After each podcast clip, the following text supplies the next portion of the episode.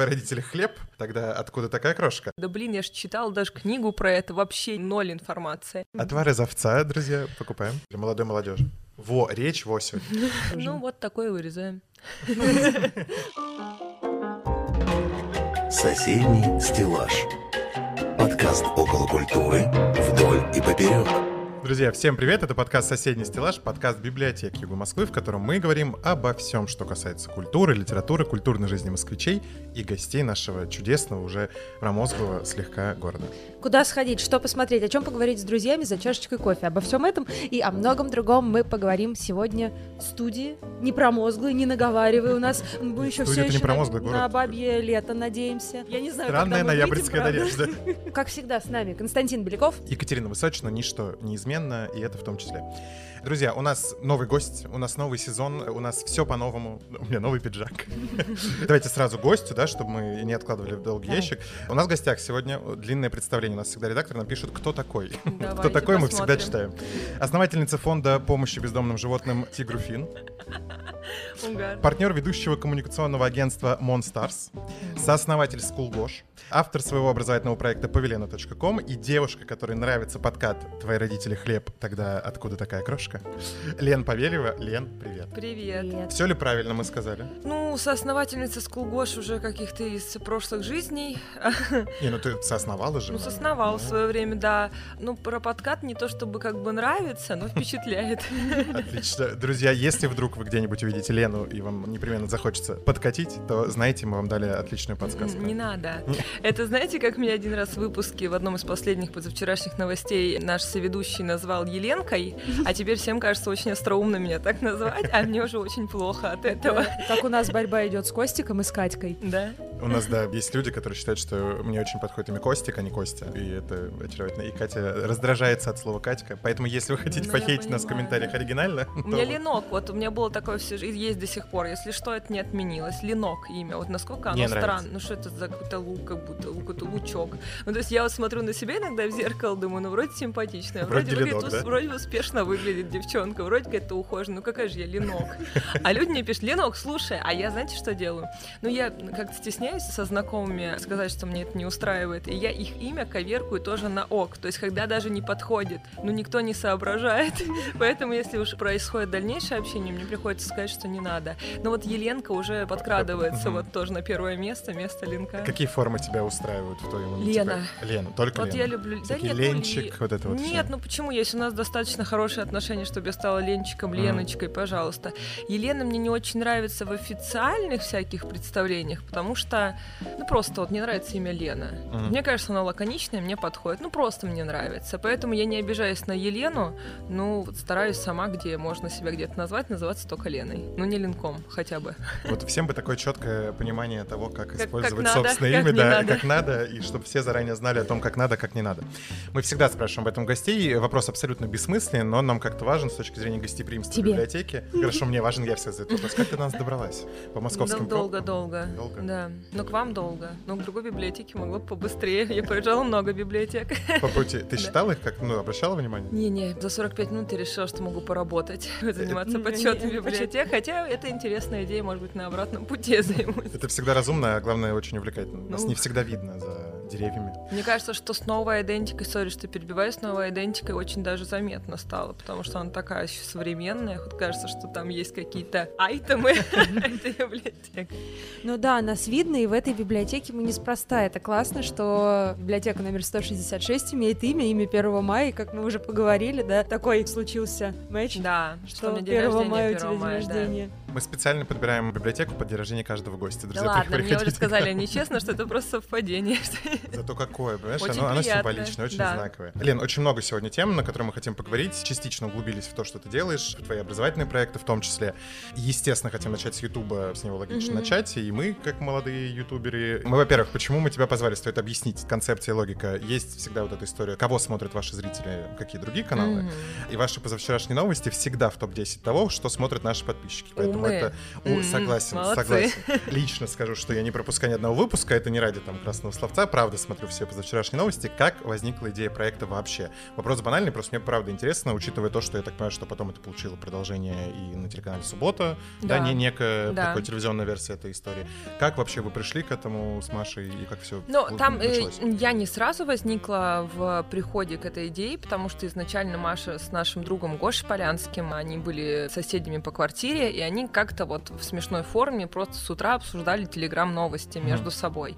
Обсуждали, обсуждали, подумали, а что это мы обсуждаем без камеры? Вот, и первые серии позавчерашних новостей, они, правда, были, ну, сильно раньше, чем мы реализовали проект в том виде, в котором он сейчас начался, когда я уже стала участницей. Они были буквально там на зеленой тряпке, какой-то фон, все это было такое очень низкое качество, но в этом была концепция. И потом как-то это что-то, ребята, у Маши много проектов, у Гоши свои проекты, как-то оно не пошло, а потом, если я правильно помню, что мы были у меня дома, и как раз это было то ли после вот локдауна, то ли чего, но я уже по хронологии не помню, и мы обсуждали, что я то ли запустила YouTube, то ли хочу запустить. Я просто сняла несколько выпусков, ну, то есть мой личный канал, он запустился прям вот в самый Мгм. локдаун, как раз я долго вообще думала, что-то гадала, как лучше это, у меня были разные идеи канала, потом я поняла, что что туплю, я просто купила вот эту лампу за Мгм. 7500 и сняла первый выпуск, типа, здрасте, я Лен Павелева, много вопросов про меня, кто я, почему, откуда, то есть это каждый там вопрос меня спрашивает, как вы переехали, как вы что-то сделали, как вы начали, я вот там просто помещаю в первый выпуск эти рассказы. И вот как раз потом мы общаемся с Машей, у меня была одна идея телепередачи, и как-то я просто не делюсь, у нее это все скрещается с новостями, и сначала чуть-чуть это в другой форме было в Мгм. нашей голове, что там более серьезные вещи. Ну, короче, все как-то, как-то что-то, и в итоге, да, мы раз, а давай снимем. И вот, например, первый мой выпуск на канал Павелена с какой-то альтернативной передачей, где не просто я там болтаю по зуму, у меня было еще несколько выпусков, и первый выпуск позавчерашних новостей со мной мы снимали за один раз, ну, то есть мы просто сняли вместе студию Мгм. сняли два выпуска, мне и ей. Мы тогда реализовывали как раз рубрику, которая до сих пор вот живет, и вот я знаю, что Калинкин у вас был, он ко мне приходил, и многие другие клевые ребята. Мы отгадываем клипы, которые загадывает нам моя бабушка. Это чушь собачачья. Почему собачачья? А почему чушь? Тоже никого. не- ну, Некоторые спрашивают, почему собачачья, некоторые спрашивают, почему чушь, через ща. Ну, в общем, как бы там все неправильно. Я как-то выставила пост, что-то мне надо было рассказать про Энди Уорхола, там какая-то была коллаборация с брендом. И я рассказываю про Энди Уорхола, что-то, что там, как мне кажется, вообще, ну, информация пятый класс. Ну, мы все знаем про Энди Уорхол, но там коллаборация с брендом. И мне пишет человек, ничего не понятно, на своем английском тарабанишь и пишет чушь собачачья, именно так, как вот у меня называется на YouTube передача. Я была в таком восторге от этой фразы. Я была, блин, это гениально, абсолютно. Я хочу вообще бренд всего чего угодно, чтобы он назывался чушь собачачья. И мы, собственно, сняли с Марией, она первый гость в этой рубрике у меня, и мы сняли вдвоем в первый раз. Если так посмотреть, конечно, что было тогда, что это было вообще там типа и съемки, и ну операторская работа, и цветовая работа, да и наша работа, конечно, ну там по монтажу и по всему. Сейчас это небо и земля. Сейчас мы уже красивые, наряженные в современном искусстве сидим. Но изначально это идея Маши, и, конечно, ну это Машин канал, то есть там много очень труда Маши в основном, поэтому это больше ее продукт. Чуть-чуть я ответвление про чушь собачачью. Да. У меня ребята, все, кто со мной работает, сейчас подтвердят, что чушь собачья — это одно из моих любимейших вообще выражений, когда я не могу ругаться. Ну вот я- собачачья, это можно Собачья, говорить. да, я когда увидел, я такой, о, отличный вариант для того, чтобы как-то обновить э, Да, свои это любимые... вообще шикарная фраза. Продолжаем немножко тему позавчерашних новостей. Мы, как представители культуры Москвы и как канал, который все равно мы пропагандируем культурные институции в нашем городе и библиотеки в частности, то, что ваши выпуски носят, понятное дело, юмористический такой Да. обзорческий характер, а, юмористическо-просветительский, educational fun, как известно, это все круто. Как вы выстраиваете кадры с точки зрения того, что вы всегда выглядите в чем-то, да, это какая-то невероятная концепция внутри заложенная в ту одежду, которую вы, да, презентуете в кадре, и те предметы современного искусства, которые вы всегда в них размещаете. Почему вообще возникла эта идея? Для вас, правда, это важно или это какая-то... Да, это для нас важно, но идея, то есть мы не разрабатывали концепцию изначально. То есть сначала была идея, как мы все обсуждаем просто, да. Изначально мы обсуждали очень много, ну, каких-то новостей в поп-культуре, еще что-то, кто с кем что-то там поругался и прочее. Мы быстро, на самом деле, если так посмотреть хронологически выпуски наши, мы быстро понимаем, что нам самим это не очень ну, весело. То есть мы делали по накатанной, потому что изначально была такая концепция, ну и в принципе какие-то новости можно смешно как-то обсудить. Но у нас нет какого-то ни у меня, ни у Маши никогда не было желание просто собирать охваты на том, чтобы кого-то там, не знаю, застебать или быть злым. Ну, то есть мы, в принципе, в таком ключе не обсуждаем на кухне там людей, да, чтобы вот это все было.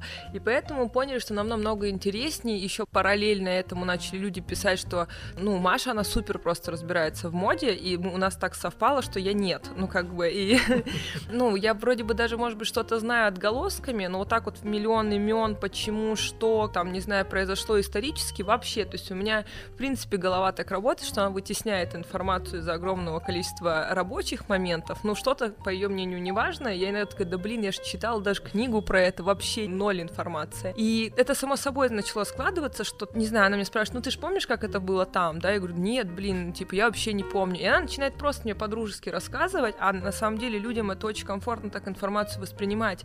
И мы поняли, что это вот действительно крутой будет образовательный проект. И если, например, обсуждать какие-то сплетни, нам нам и не нравится, ну, как бы не то, чтобы не нравится, мы не поняли сначала, может, в процессе это поняли, да, что, ну, это не совсем, как бы, вообще наша тема, а тут еще и был такой отклик от людей. И потом все, как бы, стало собираться постепенно.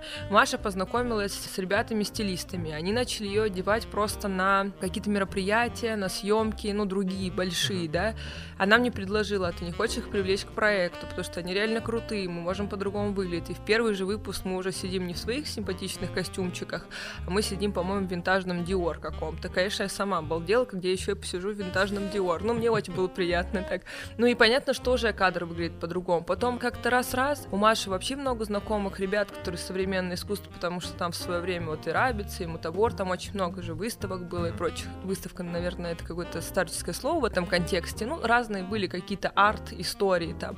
И как-то раз, и, а да, давай, может быть, вместо фона, который в студии стоит, поставим что-то вот интересное. У меня есть клевый парень там, да, а потом раз мы соединили стилистов и кто делает сет-дизайн, и уже как бы наряды подбираются под картины, mm-hmm. либо у нас уже есть выбор там на следующие выпуски, а у нас есть супер какой-то наряд, и наши стилисты, какая-то новая коллекция вышла, и нам хотят ее дать.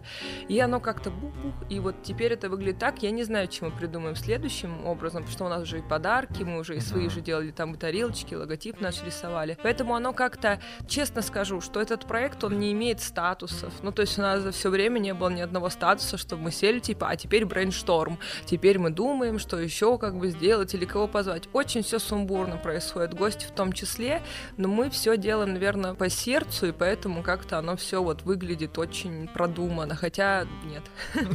Хорошо, а ты сейчас YouTube воспринимаешь как сферу своей профессиональной деятельности, или вот когда тебя спрашивают, кто ты, ты все-таки отвечаешь, что там, да, я не ютубер, я там что-то еще. Ну, мне тяжело до конца какую-то вот самоидентификацию проводить, потому что я же не в какой-то тоже вот, то есть у меня нет продумывания там, что и как. Я просто понимала, почему я пришла, например, на YouTube как на площадку изначально не как там соведущая куда-то, а на свой YouTube канал, потому что в связи со своей занятостью основное это агентство и двух больших направлений, и большого количества людей, и большого количества проектов очень крупных. Я поняла, что мне так лень заниматься Инстаграмом, наполнять его каким-то, ну, раньше там я писала какие-то посты, ну, по моему мнению, умные, возможно, нет. Ну, в общем, как-то контентно наполняла его, да, там, не знаю, какие-то ролики записывал, делал прямые эфиры и прочее. В какой-то момент это так надоело, что я просто понимала, что YouTube чем хорош, что как бы болтая там, ты открываешься аудитории, у тебя нет необходимости, если ты хочешь как-то развиваться как условная публичная личность, в том числе для продвижения агентства, потому что если посмотреть на мой YouTube, первые выпуски так вообще были там исключительно про бизнес, про какие-то психологические uh-huh. истории и прочее. И я просто поняла, что это удобная замена. То есть если у меня будет YouTube, где я буду болтать, а болтать, как вы можете понять, я очень люблю, потому что мы уже на Нам втором, на руку. Нам втором вопросе спустя час, мне кажется. Я поняла, что мне ну, как бы очень комфортен этот путь, наверное. И сейчас, ну, это в первую очередь агентство, но во вторую очередь, наверное, уже какое-то инфлюенсерство, в том числе YouTube. Но я не могу сказать, что я там готова только быть ютубером или что-то такое. Соседний стеллаж Продолжая тему Ютуба, на твой взгляд, как найти свою аудиторию? Вопрос, кажущийся глупым. Разъясним чуть-чуть. Да. Огромное количество контента, который по большому счету схож. И давайте будем честными, что все придумано. Да, дальше вопрос о том, как ты это реализуешь, какие фишки ты свои добавляешь и прочее. Какой есть совет как начинающим ютуберам, и нам в том числе и к тем, кто нас смотрит, как попасть в свою нишу конкретную аудиторную? Что нужно делать для этого? Если подходить совсем серьезно, можно, конечно же, отнестись к этому как к бренду, бренду в социальных сетях, то есть на YouTube-площадке, понять, оценить вообще конкурентное поле, а оцифровать целевую аудиторию, ее интересы, там, не знаю, где в конкурентном поле есть просяды, где сделать свою уникальность и прочие вещи. А я не, такого не делала. То есть я вот рассказала идею прихода, вот мысли все о YouTube своем. А вот, например, у меня есть в выпуске рубрика «Разговор с психологом».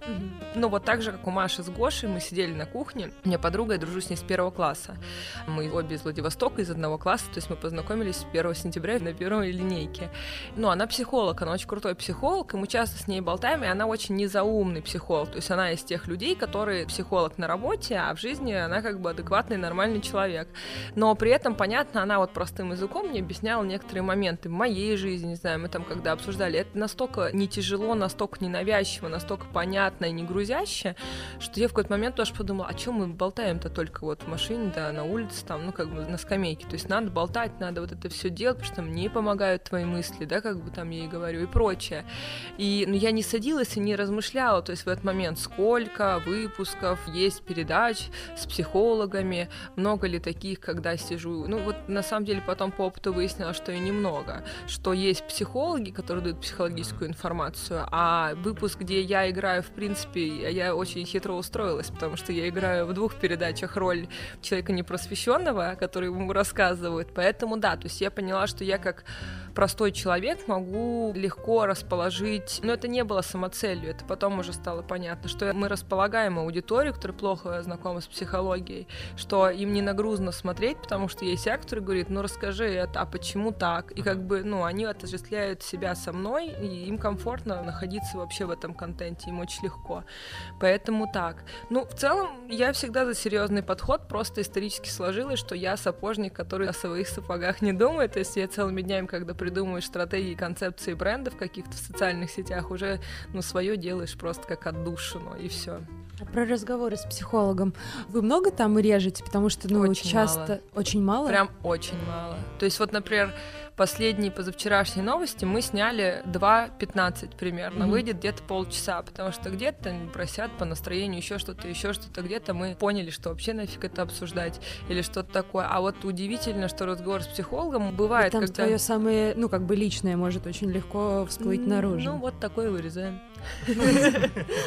Да, вот у меня был, предыдущий, что ли, выпуск. Я просто не знаю, когда мы выйдем. Был выпуск про ревность. Вот там меня расколбасило. Мне даже мама написала, у тебя там голос дрожал в какие-то моменты. А мне казалось, что я все такое вырезала. Потому что, да, я там расчувствовалась в какой-то момент.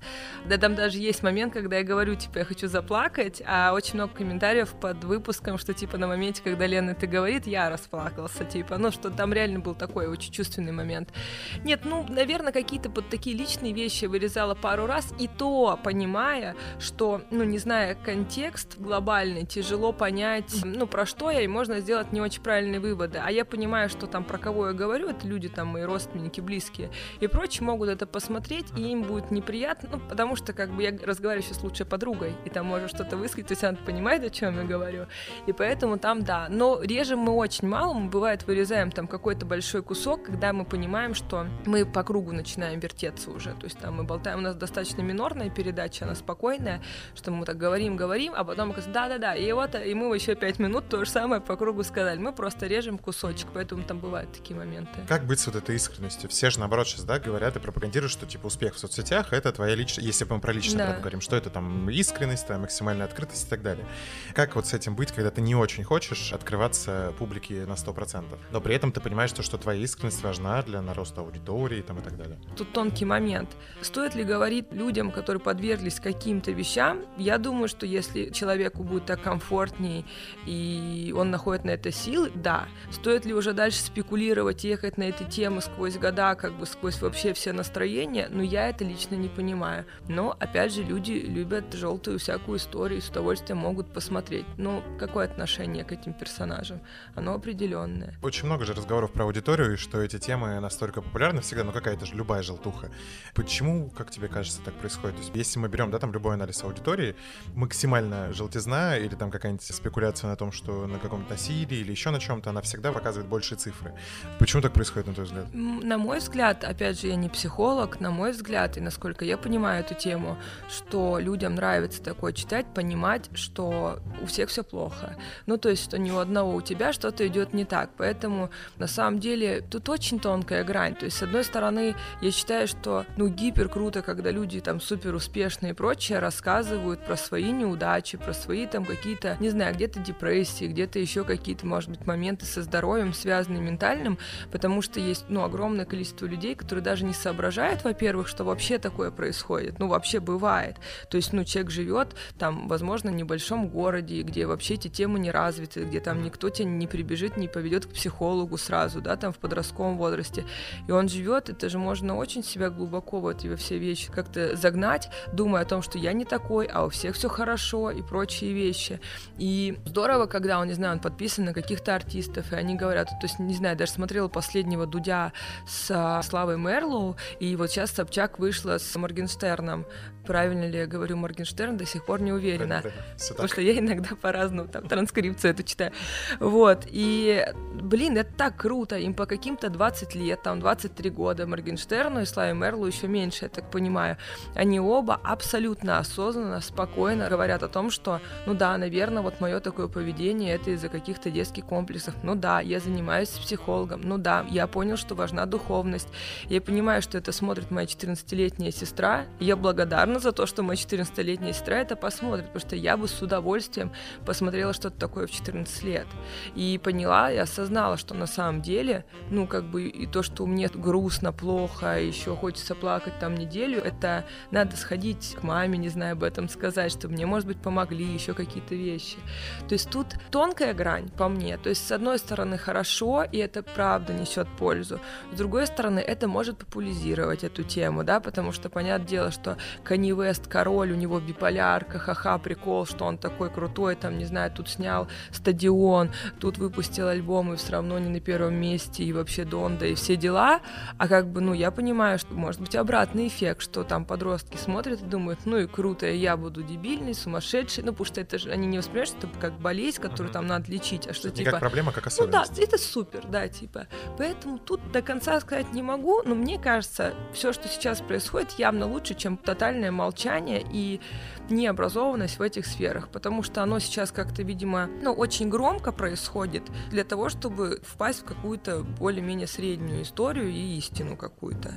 А людям интересно, как я сказала, все, что негативное. Опять же, я писала несколько раз в жизни посты, ну вот, чувствуя, что это нужно сделать. Например, там, у меня был спецпроект, который периодически транслирую, когда мне спросили, что бы я сказала себе 16-летней.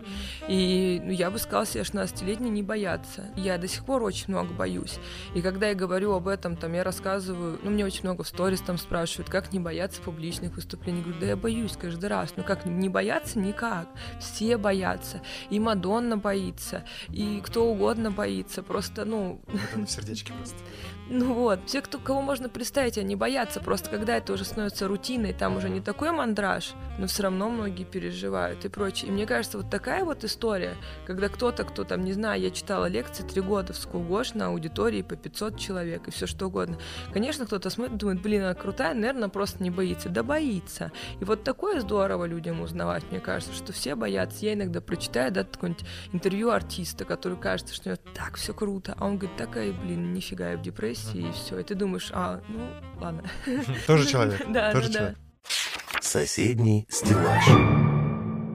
Продолжая эту тему, про большое количество того, что сейчас многие стали открываться, и звезды в том числе, и там и про депрессию, про биполярку и так далее, нет ли ощущения, что это может привести к тому, что общество, да, научится решать проблемы с помощью специалистов, что правильно, но разучится решать вопросы самостоятельно. И что по-любому, даже незначительному, если вообще можно значительность или незначительность в этом случае как-то коррелировать, что они все равно будут бежать к специалисту и пытаться как бы найти помощь, хотя по идее многих воспитывают, что мы должны сами это решать. Конечно, Мне- беспомощность общества не следует ли за этим? Не знаю, мне кажется, что, ну, воспитывали нас раньше, что не надо бежать к врачу по поводу, не знаю, если живот болит, надо попить какой-нибудь отвар из овца, овса. Отвар из овца, друзья, покупаем. Или какие-нибудь еще другие приколюхи. Сейчас у меня болит живот, я пошла к врачу, мне сделали УЗИ, я как бы знаю нормально все, либо я поела чипсов два дня, и в этом проблема. Ну, как бы, не знаю. Мне кажется, что лучше так, ну, это мое мнение, что лучше ходить к специалисту. Это же нет необходимости, во-первых, есть разные системы, нет необходимости делать это каждую неделю. И даже вот я знаю истории от моих друзей-психологов, в том числе от Карине, когда она говорит, все, вы ко мне не приходите какое-то время, потому что она видит уже, что история не про проблему, а там уже обсудить, а мне Коля написал, а Петя то сказал. Ну, понятное дело, что это не вопросы психологии, это вопросы как бы самому надо решать, либо с подружкой обсуждать. А что касается каких-то, вот, например, мой путь по психологии, я туда пошла э, где-то лет пять назад, наверное, может быть, чуть меньше, до конца не понимаю, чего вообще. То есть у меня были там определенные проблемы, у меня были поставлены жесткие панические атаки, которые, ну, поставлены мне были давно, и мне их лечили очень долго медикаментозно. Это никак не влияло как бы на них, а наоборот даже иногда ухудшало всю ситуацию. И как-то мне сказали, что нужно расширять медикаментозное лечение, и нужно пойти для этого психотерапевту. И, собственно, вот, ну, Карина моя дала специалистов, которых, видимо, она знала, что они ничего мне не расширят никакого лечения, начнут разбираться в проблеме. Они мне сказали правильную вещь, что если, например, у человека болит рука два дня, то да, возможно, помазать мазью, как бы это все решит, потому что, наверное, он ударился и не заметил, еще что-то произошло. А если рука болит 4 года, 5-6 лет, то, наверное, нужно искать зажатый нерв или, возможно, болит какой-то орган. То есть в чем причина этой боли руки? То есть мазать мазью сильнее не нужно. И вот как раз, когда мы начали всем этим заниматься, я избавилась от той проблемы, но дальше началось еще интереснее. То есть оказалось, что психологии в изучении себя, да, вот с точки зрения психологии, нет финала. То есть как бы ты сначала, ну, ты такой приходишь в детский сад, типа, дайте мне таблеток, мне плохо. Они говорят, нет, давайте поговорим, а кто вы, какая ваша жизнь и прочее. Такой, блин, ладно. Мне было так. И мы начали как-то разговаривать и прочее, а потом ты разбираешься в этих вещах, и ты как бы в рамках разговора находишь причины этих вещей. А потом, как они на тебя по-другому еще влияют. Ты прорабатываешь это, пока прорабатываешь это, открывается еще что-то. Потом ты уже узнаешь, что можно, например, не просто быть в сеансе, а там есть разные практики, в том числе медитацию успокаивающую, начинаешь изучать их. И ты раз-раз-раз, ты уже переходишь в школу, потом заканчиваешь начальные классы и так дальше. И вот там мне даже психолог пошутил не так давно. У нас был сеанс, и я рассказала достаточно для себя большое откровение про себя. Ну, то есть я там думала, что я одна, а выяснилось, что я совершенно по-другому себя веду, и я искренне не понимала этого, то есть я не знала этого. Тут я как бы это раскопала в себе, я когда ему рассказала, он говорит, окей, а почему? Ну, типа, какие причины этого всего? Я говорю, я думаю, и рассказала, почему. Он говорит, ну, поздравляю, вы переведены в институт. Ну, то есть, как бы уже какой-то, ты уже способен сам делать открытие. Но я не считаю, что, например, я человек, который воспитывался как-то очень сухо, у меня, наоборот, очень образованные родители и трепетные и прочее. Я человек, который в целом, ну, не считаю себя глупой какой-то по каким-то нормам, который из-за этого не мог догадаться до каких-то вещей, причин и прочее. Я, в принципе, и делала по советам все, я ходила к врачам, просто другим. И я думаю, что всем клево быть в этом пути. То есть вот, например, там, да даже больше, наверное, 6 лет я занимаюсь, сейчас просто вспоминаю, ну вот у меня сейчас там большой период вообще тоже понимания себя, да, вообще я себя чувствую другим человеком. И я думаю, что этому нет конца, правда, и это очень здорово. Всем туда дорога. А если убрать это из твоей жизни, почувствуешь ли ты какую-то дыру? То есть ты к этому абсолютно не готова или, ну, да, ок, так будет, я в целом уже могу себя Ты- чувствовать, ты- справляться Это уже сама. чуть-чуть по-другому. Я же сейчас не хожу к психологу каждую неделю или там, не знаю, каждые две недели.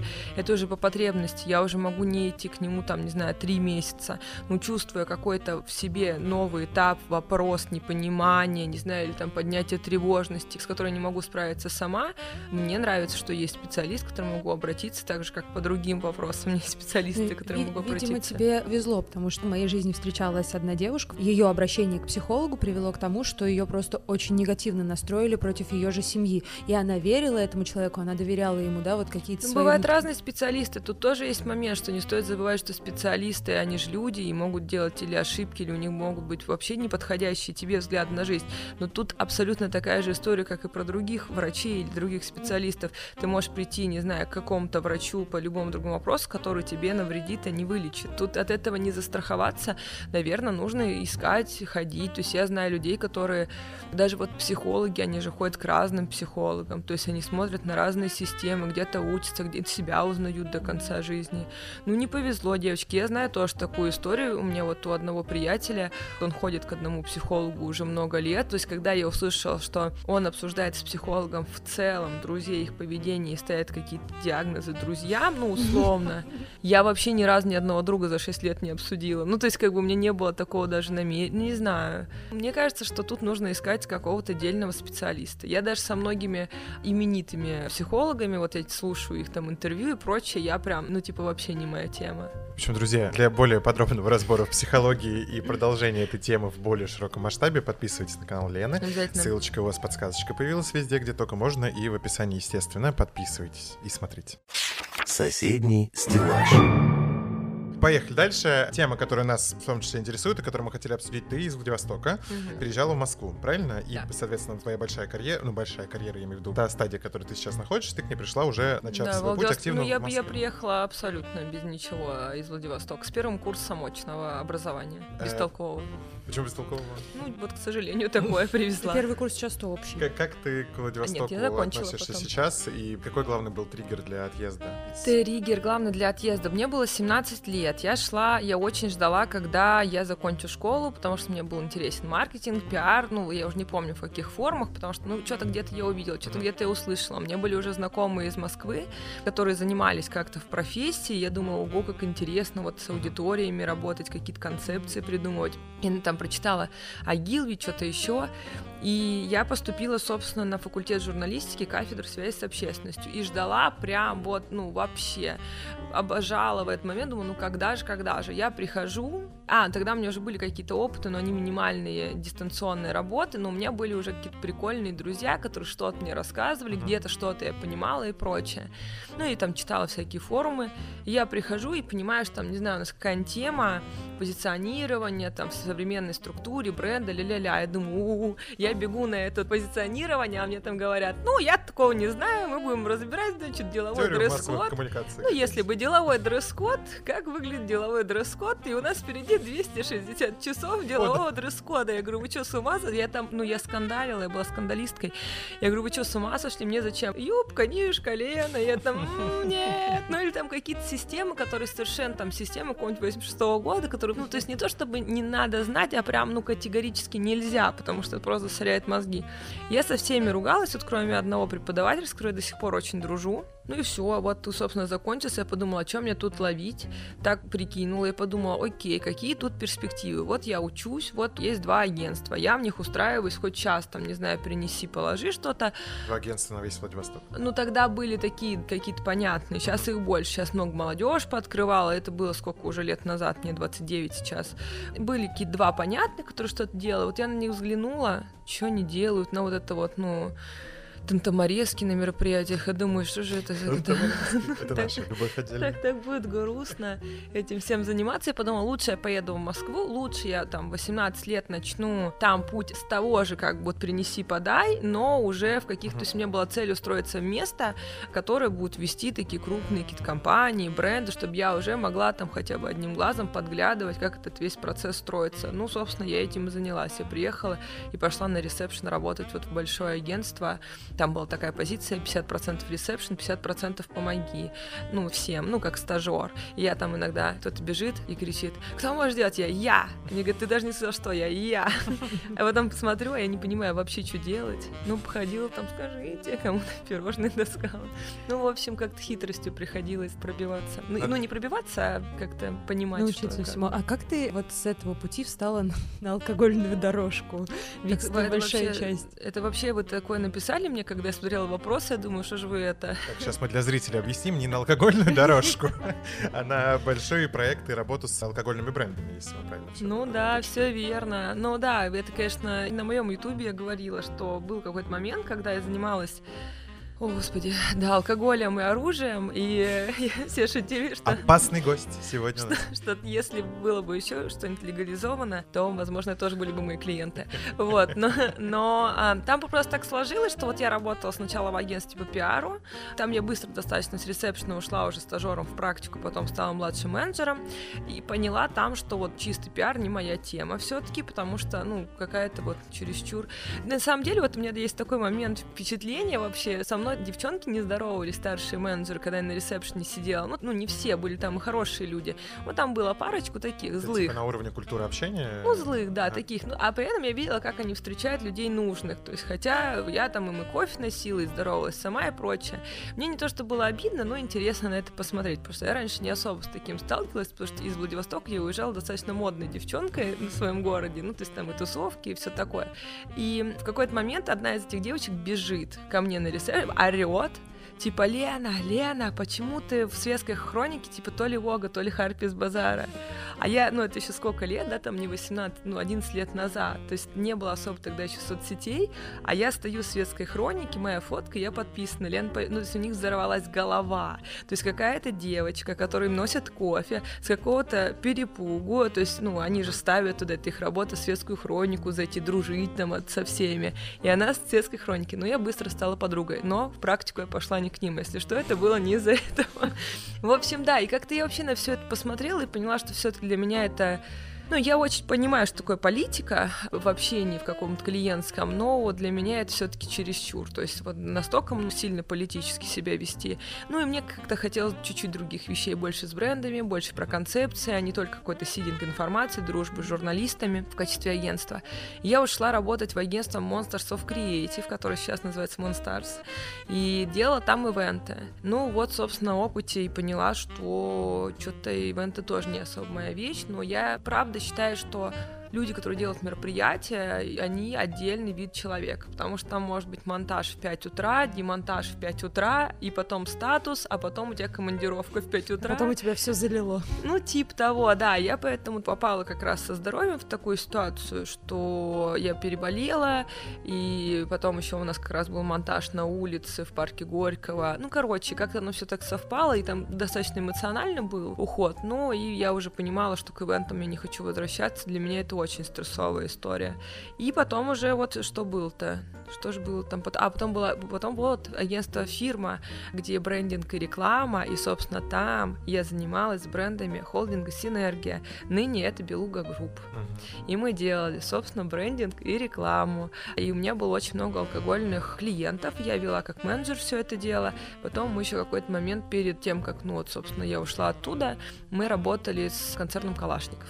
Калашников и Жмаш и Байкал. Вот такой вот наборчик друзей. Прекрасный же. Нет, ну а в целом, как бы... А стоит Вы как-то знакомили бы Калашникова с Белугой между собой? Нет, Мне кажется, они бы очень подружились. знакомство. Нет, не дружились тогда.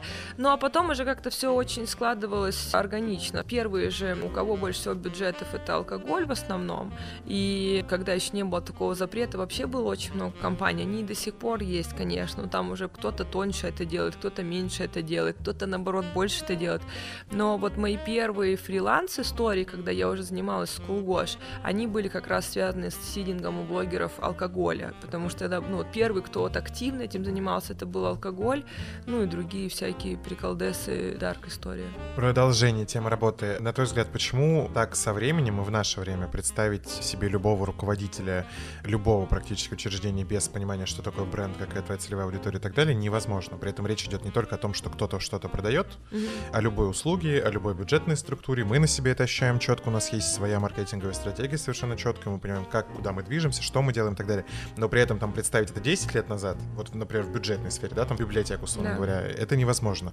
Почему так вдруг, по сути, резко стало важно позиционирование бренда, вообще бренд как глобальное понимание для развития? Мне кажется, просто не придумали в такой форме до этого. То есть просто становится очень плотное конкурентное поле во всех историях. Например, у библиотек раньше не было конкурентов. Ну, не существовало. Были магазины, были библиотеки. Все, вот они — это разные формы услуг услуг, понятно, с одним продуктом, но они существовали. Теперь ты можешь и почитать онлайн, и тебе послушать так, и тебе расскажут, и пойти куда-то в наушниках перформанс покажет. Все, как бы начинается борьба уже за пользователя, который, в принципе, заинтересован в какой-либо литературе и потреблении в каком-то виде.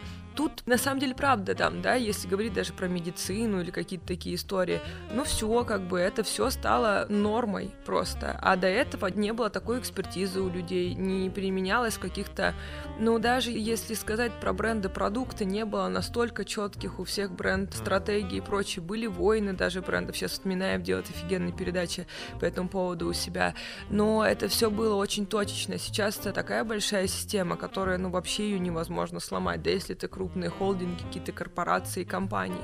Но со временем, да, это перетекает на те зоны, которые больше всего отрицали, которые считают просто, что им это не надо, а сейчас все. Даже, мне кажется, вот мне мама там рассуждает на эти вещи, она начальник краевой судебно-медицинской экспертизы. Как-то оно потихоньку понимается, что да, надо и свою книжку написать, да, надо качать бренд, да, надо подумать, как он выглядит, да, надо, может, логотип вообще обновить какой-то там, не знаю, у кого-то. И оно потихоньку ну, мне даже иногда грустно сейчас смотреть на какие-то вещи. Вы знаете, недавно было на мероприятие, и там очень симпатичные дедули, ну, прям возрастные дедушки, они там пожелали нас пофотографировать. Я не люблю при этом, но это когда окей, мы пофотографируемся, они дают визитку, и там типа творческое агентство, все таким шрифтом, ну, очень это взрыв из прошлого. И говорят, вы напишите. да, вот эти да. Вот, ну и там как называется арфа. Вот, ну и типа, нет, вообще не смешно, это грустно, потому что, ну, ну вот типа им надо бы уже как-то переформатироваться, что-то вот а они. Понимаешь, я просто очень много мы тоже рассуждаем на эту тему. То, что грустно, согласен, но с другой стороны, это же твой показатель тебя, в том числе как руководителя. Ты либо хочешь это делать, либо ты не хочешь это делать. Условно говоря, там то же самое, мы когда начинали что-то придумывать, какую-то концепцию YouTube канала, о том, что нам это нужно, зачем и так далее, когда мы приходим там, к нашему типу руководителю, в силу того, что она достаточно современный человек да. и с современным подходом к мысли, нам мало усилий стоило убедить, что мы правы вот в этот конкретный момент, что нужно в это вложиться сейчас, да, там, и начать да. это делать. И оно дает результаты. При этом я знаю другие примеры своих же там руководителей с прошлых работ, которые, ну, вот так вот, и ты хоть ты отресни. И все, но оно же, это показатель твоих управленческих компетенций исключительно. Ну, да, в который входит какое-то желание быть в актуальности, потому что, ну да, вот я сейчас слушаю, тут же даже не про разговор, про структуру бренда или про продвигательные какие-то истории. Вот опять же вспоминает свою маму, она тоже думает, как, например, расширять стажерский, какой-то, вот, ну, вообще заинтересовать людей, потому что, конечно, и грустно смотреть, что там по селам и маленьким поселкам ПГТ Приморского края, ну, а это так во всей стране, понятно, что молодых практически не работают, там работают в основном уже, ну, люди, которые не могут даже компьютером пользоваться, и нужно привлекать. А как их привлекать? Если там я вон кричу на ютубе маркетинг, вот, там еще что-то, может, человек даже хочет быть врачом, но он думает, врачи отстой, потому что нет как бы струк... Ну, я уж, конечно, шучу сейчас и утрирую, но понятное дело, что как-то завлекать людей, которые где-то еще находятся в раздумьях, понятно, может быть, не таких широких, типа маркетинг и медицина, ну, где-то там находится. Нужно, нужно какими-то литературами, какими-то исследованиями, какими-то выступлениями пропагандировать все это, чтобы это было круто. Поэтому, То есть, по большому счету, мы все боремся за аудиторию в любой сфере жизни. Ну, ну это да, но тут есть светлая повестка, то есть есть душевная история, а есть история, там, не знаю, которая просто за цифрами погоня. Вот когда это еще и с душой связано, когда с какими-то истинными добрыми мотивами, тогда оно все еще и лучше работает. А вот исходя из этого, есть ли у тебя какой-то идеал вот этой брендинговой стратегии? Может быть, какой-то, я не знаю, там мировой бренд, вот который ты, вот я бы хотела, чтобы у меня получилась такая же история, или я своим клиентам вот хочу предложить что-то подобное. Или там ты смотришь на него и думаешь, да, ну, вот это, это очень вот... тяжело, это очень все про уникальную. Нет такого, что бренды, которые я смотрю и думаю, хочу как они, нет, ну их десятки. Ну что-то полезное полезное, вот там максимально, кто-то очень там грамотно Давай, это топ, дело ведет. Топ-3, на твой взгляд, самых удачных бренд-стратегий? Ну, это, это невозможно. Ну, то есть, как я скажу, Макдональдс, Кока-Кола, Адидас, как бы, или Nike, ну, и Nike супер, или, например, я не знаю, да и Рибок молодцы, как бы, просто, ну, типа, сейчас не особо их время, хотя огромное количество компаний делают прелестных. Не знаю, то есть сейчас настолько есть сильные игроки, и их сотни в разных сферах. Apple супер, Xiaomi тоже Вообще молодцы. воля. Ну, они на свою аудиторию работают. Nokia, супер, сейчас посмотреть лояльность там, да, тоже с продуктом к Windows лояльность очень большая аудитория. Хотя понятно, что я там полный пользователь Apple, и если мне сказать Windows или Apple, я скажу Apple. Хотя Apple не первое место там по продажам и вообще по лояльности. Поэтому тут как оценить? Эмоционально одно, структурно не совсем может быть это же. То есть каждый раз, каждая стратегия для вас, для вашей компании, это вот мозговой штурм, и мы Конечно. сидим и рожаем. Конечно, конечно. Оно так и, так и происходит. Конечно, потому что есть бренд, есть ДНК бренда, всякие бренд-айдентики, да, всякие. Это одно. Есть реальность, в которой мы находимся, есть задачи там той или иной компании. Это выпуск новой модели или что вообще Ну, происходит с конкретный этим. запрос, да. Ну да, там э, запрос под аудиторию. Вот там уже придумываются разные активации в соцсетях, не в соцсетях, которыми можно поддержать и достичь, опять же, своей аудитории, да, и сложить знания, узнаваемость и позиционирование. Соседний стеллаж. Затронули тему немного твоего переезда из Владивостока. На твой взгляд, две столицы, я имею в виду Москву и Петербург, за ее пределами возможно реальное развитие, в том числе в сфере маркетинга, пиара, ивента и так далее? Вообще сто процентов да. Сейчас да. В новое время вообще все что угодно. С ивентом тут чуть сложнее из-за пандемии всей этой ситуации с ней, да, если говорить об оффлайн каких-то активностях. Что касается с ивентами в целом, в том числе онлайн. Ну вот, например, мы реализовывали большую активацию для Пак Рабан одной из последних там историй, когда у нас был и ивент, и инфлюенсеры, и пиар, и все что угодно. Могли бы эту сделать всю активацию для мира, для России не в Москве мы, изи, сто процентов. Это студия, прямая трансляция, диджей и прочее. То есть, ну, понятное дело, что все хотят именитого диджея, но при этом это могло бы сделать агентство в Владивостоке, в Хабаровске, где угодно. Им тяжелее достучаться до глобалов, потому что нет какой-то экспертизы, нет такого опыта. Есть же еще история стендерная история. Есть определенный, ну, надо, да, там какое-то количество лет, какие-то обороты компании. Это очень во многом тормозит, мне кажется. Но, например, если говорить не про агентство, а про каких-то индивидуальных ребят, которые что-то делают, есть огромное количество чуваков, к которым мы прибегаем. Даже мы периодически на фрилансе в разных городах, кто занимается AR-историями, кто занимается таргетингом, и, ну, типа, это суперспециалисты, и они даже принципиально не хотят уезжать, потому что у них все может быть онлайн. Это такой же вопрос, как сейчас же очень много на разных профессиях есть фрилансеров, кто занимается особенно, ну, вот, digital всякой историей, кто живут в разных городах мира, а не России, и прекрасно получают заказы. Но при этом с точки зрения образования в регионах по этим направлениям, там все намного Поч- сложнее. А зачем? Да, ну, с точки зрения образования в наших сферах, а вот, например, SMM, ну, а какой может быть курс в институте? То есть это пока утвердят, пока, то есть я даже узнавала и хотела писать, ну, у меня образование это называется бакалавриат, да, потом магистратура. Я вот думала поступать на магистратуру только для того, чтобы потом написать кандидатскую работу на тему какую-то SMM. Но это невозможно сделать. Ну, как бы у нас вообще нет, как это правильно, не ОКВЭДы, а как это все называется. Да, тебе потом придется поступить в аспирантуру, и чтобы какой-то твой научный руководитель тебя взял, и будет не- сложно а их найти, нету, да. то есть как бы такого не бывает. И тут история про что? Вот, например, там мне сейчас спрашивают, посоветуйте литературу по соцсетям. Ну, именно по актуальным инструментам соцсетей невозможно прочитать книгу нормальную. Они существуют в огромном обилии где-то, да, но невозможно, потому что пока человек пишет, пока это все отредактируется, пока это все заверстается, пока это все выставится, пока все это приедет в магазин, станет на полку, эту книгу можно в целом уже кидать в камин. То есть, как бы, ну, у нее нет другого функционала, кроме как там согреть помещение. Потому что, ну, это все очень быстрая история. И ты, если сидишь сейчас в любом городе и учишься, например, на около про... Я даже на самом деле бы рекомендовала учиться на какие-то более общие вещи, которые могут помочь в насмотренности и могут помочь в общем образовании, даже вот, ну, как журналисты. Их больше же берут не журфаков, а больше, ну, на какие-то топовые места берут, кто изучал искусство, кто изучал историю, философию. Когда у тебя очень, ну, большой базис всех знаний, на которых ты можешь дальше основывать какие-то свои уже выводы из тех или иных новостей и прочее. Это ценнее.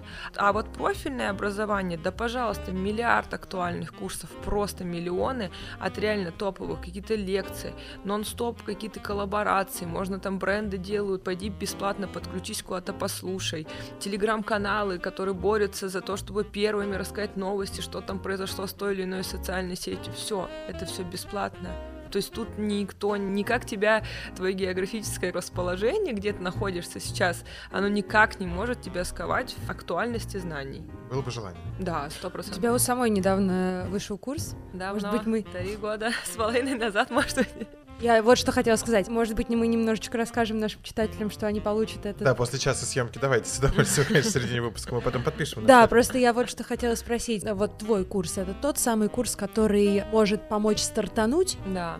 Он про фундамент. И вообще, чуть-чуть я скажу, как вообще придумалась Павелена.ком. Во-первых, наверное, год не выпускался вообще продукт, хотя понималось уже все, потому что я не могла придумать название. Пока мне все по шее не надавали, не сказали, что почему дизайнеры могут называть свои коллекции, бренды своим именем, а я не могу. Поэтому Павелена.ком это все дело называется, но было много альтернативных, не в итоге выигрышных вариантов. А, я очень много читала лекций, очень. Потом я перешла в бизнес, и как бы я поняла, так же, как я еще была диджеем, мы могли бы дольше меня представлять в начале, то есть там Мы подпишем. еще, еще то, еще пятое, десятое, да, инфлюенсер, инстаграм и все что угодно. Как и с диджеингом, у меня в какой-то момент я очень много играла. И я сначала играла просто весело мне было, потом мне начали давать много денег, и я подумала, а вот теперь весело, и много денег, вообще шикарно. А потом, когда у тебя смещается фокус, вот как бы этот пазл, его уже некуда, то есть он выпадает из общей картинки. И вот так сначала ушел из моей жизни диджеинг, а может это было параллельно, а в итоге еще я поняла, что не могу в таком мобиле читать лекции. То есть, ну, я не могу. Я не могу себе позволить, потому что у меня вся неделя, например, встреч э, по агентству, каких-то брейнштормов, еще что-то, еще что-то, согласований, а потом меня запрашивают, например, на субботу поехать куда-то, прочитать лекцию, я думаю, супер. И я всегда, когда заранее что-то решаю, думаю, да ну вообще нормально, в 6 туда, утра там читаю, 8 вечера обратно, ну, как будто бы нормально, а потом я в понедельник с квадратной головой уже не так лихо ведешь статусы и Мгм. прочее, я поняла, что это мешает, и поэтому я подумала, а почему же мне отказываться вообще, если люди хотят послушать мою лекцию, почему мне не записать ее в онлайн и слушать не хочу, и так я сделала, но это, возможно, уже даже 4 года назад произошло, ну, нет, 3, наверное, 3,5, 3 года назад, мы сделали эту платформу, за это время еще несколько курсов туда разных специалистов запустилось. Ну да, он же обновляется. Это то, про что ты говорила, Да. что очень быстро э, развивается индустрия. Нет, там просто другие темы. У меня курс называется вообще бренд и его социальные сети, и я там по большей части не говорю про новые инструменты, я говорю как раз про структуру, Мгм. понимание, как бренду вести себя в социальных сетях. Это конкурентное поле, это целевая аудитория, это позиционирование, это вот, ну, айдентика, еще какие-то вещи. Это фундаментальная такая тема, которая поэтому не уходит с сайта спустя три года. А там есть еще другие специалисты, которые там на, ну, свои темы, там про контент есть, про инфлюенсеров есть, вот такие истории. Ну, Есть смысл, например, брать основу и потом э, Да, да, ну, так в углубляться, или ты можешь, например, с делают. основы не да, брать? ну, не, нет, ну, нет, там на самом деле, если интересно только как работать с инфлюенсерами, есть такой курс. Интересно работать только с контентом, такой курс. Ну, как бы некоторые смотрят все по очереди, и вообще всем нравится все. А есть какая-то история вот успеха после этого продукта? Имеется в виду ученика какого-то, Да. ученика своего там или человека, который к тебе куда-нибудь Ну, приходит, тут начинает? просто нет такого близкого контакта, к сожалению, потому что там формат такой, он очень простой, что ты, когда покупаешь курс, ты можешь его посмотреть сколько угодно раз и прочитать конспект сколько угодно раз, но там нет никакой домашней работы или дальнейшего кураторства и прочее. То есть такая, ну, изи история, потому что я не готова была в свое время делать какой-то сложный продукт, Мгм. еще там заниматься сложным курированием всего этого дела и прочее. Поэтому тут нет. То есть есть отзывы Мгм. позитивные в большом количестве, которые мы публикуем у нас в соцсетях, но про историю успеха это, наверное, все-таки вот про School потому что там у нас были большие курсы, мы прям создавали с нуля бренды, либо делали ребрендинги, ну, в общем, много разных замечательных, интересных историй, когда люди строили себя как профессионалов или свое дело как профессионал. Либо у нас даже был а, Дима Казаченко, привет, это я часто тебя вспоминаю и скучаю. Дима как-то выиграл курс даже, у нас была такая история, что ребят защищали свои работы по экспертной комиссии в конце больших курсов, и даже там имели всякие разнообразные крутые подарки. Он выиграл, и он как раз тогда задумывал СМИ новое, digital СМИ. И он выиграл, а спустя время он это чуть-чуть трансформировал и сделал СМИ открытые. Может быть, вы слышали про таких ребят, которых добавляли в прошлом году а, Дейст в список 100 самых крутых СМИ мира. Ну, это вообще круто. Ну, вот такие вот истории есть, да. Это очень круто. Друзья, мы все к чему, в том числе к чему мы спрашиваем, что у нас у гостей всегда мы просим, чтобы они пришли с подарками. Ты тоже Я с сегодня не с пустыми да, руками. Но Э, это иногда ценнее, чем что-то материальное. Дорогие друзья, конкурс. Мы сейчас скажем, что нужно будет сделать. Давайте сначала о призе.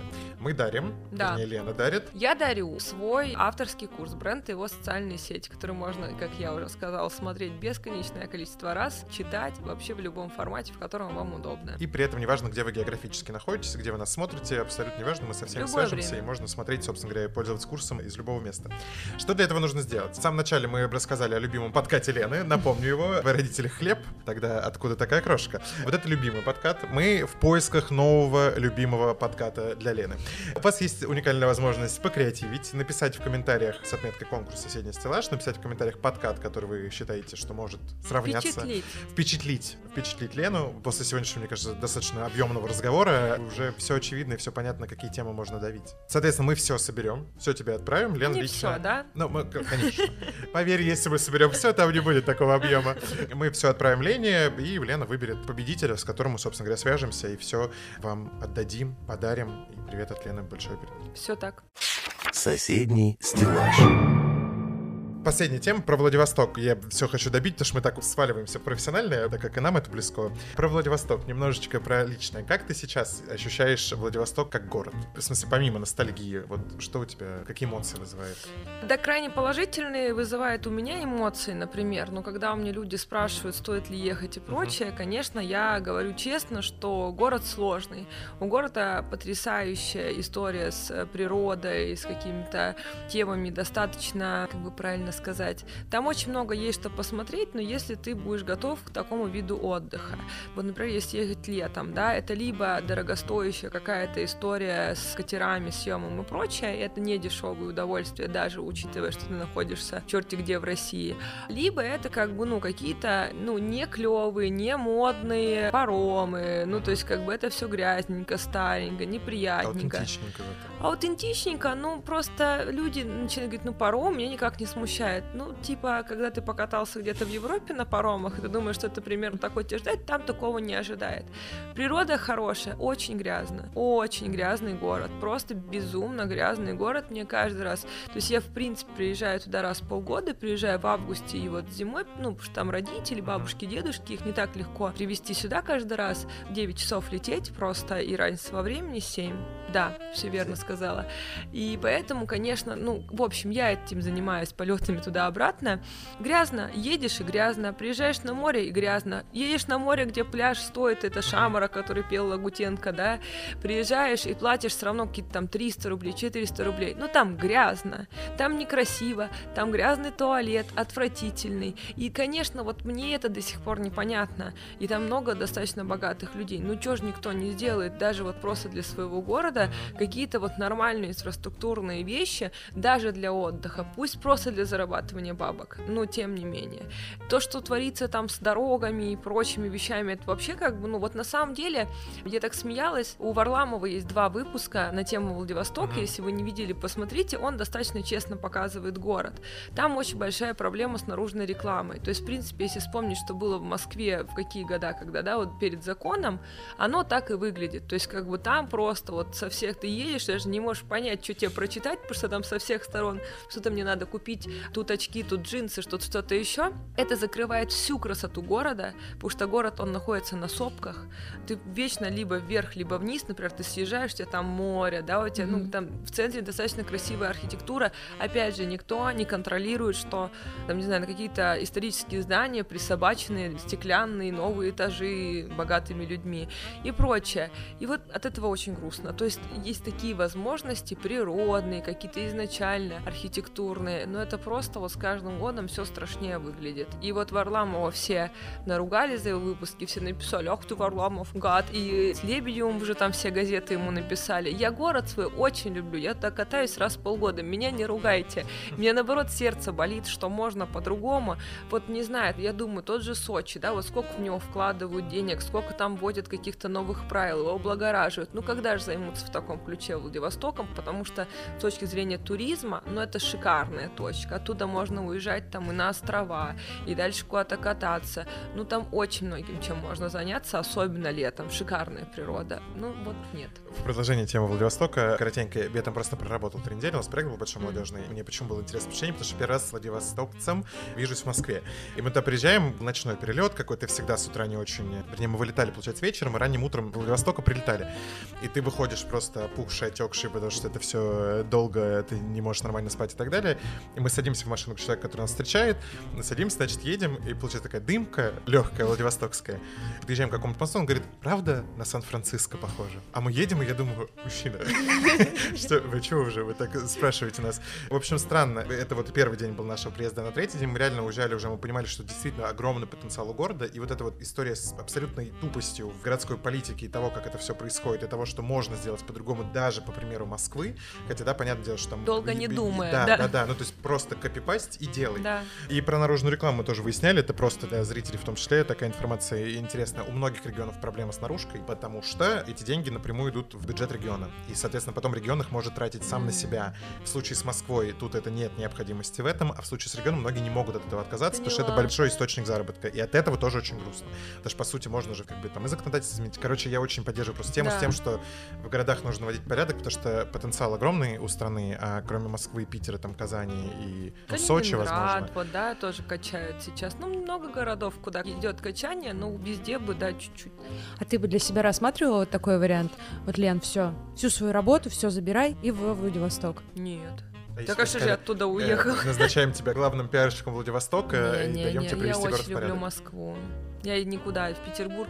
Если мне сказали, все точно уезжаешь из Москвы, выбирай Владивосток, например, или в Петербург, сказал Владивосток. Ага. Петербург никогда в жизни. Но Почему? прям не люблю. Тяжело. Вот я туда приезжаю, и вот мне медленно идти, мне медленно ехать, мне медленно говорят все фразы. И у меня были все истории, когда, ну, то есть мы вот когда Сколгош затеивали, мы, Гоша вел тогда курс, у него был просто свои курсы Петербурге, и вот, да, я приехала к нему, и я прям, ну, вот я назначала за деньги, люди, встреча, ну, то есть по бренду, потому что там самому тяжело, нужно было еще каких-то агентств взять, и вот в итоге мы сами все сделали, потому что мы там собирались, и там, «М, вот такой вот, то есть ты им денег хочешь, да, они, а, а я без ноута пришел, я, «А». типа там, не знаю, с утра ты выходишь, я уже поняла, как надо обращаться, я уже всем писала, все в стиле там, Ой, ну давайте через пять часов. Я, я прям Гош говорю в какой-то вечер, там я буквально четыре дня пробыла в Петербурге, говорю, Гош, я умоляю, умоляю, могу ли я уехать ближайшим поездом отсюда, просто обратно в Москву, я буду оттуда все делать, тебя там дождусь. Он говорит, ну я понял, что да, как бы в этом нет смысла твоего нахождения. Ну, и вот у меня много опытов и по работе, и по каким-то вот, как меня приглашали на ивент поиграть, при том, что у меня много друзей из Петербурга, прекрасных людей, кто уже тут живет или кто там остался. Но вот как-то вот мы с городом не очень ладим. То есть погулять можно еще, какие-то дела нет. М-м. Питер очень медленно. У нас был тоже большой проект в Петербурге. У нас, значит, Сибур-арена возникла для мероприятия. Значит, церемония награждения, 5000 человек, суть не в этом. И нам говорят о том, что это площадка за 36 часов до старта самого мероприятия. И мы, помимо там кучи других задач, мы должны были застроить, а он пустой. То есть там волейбольное поле, и все. В момент, когда нам говорят об этом, у нас, естественно, ни подрядчиков, никого.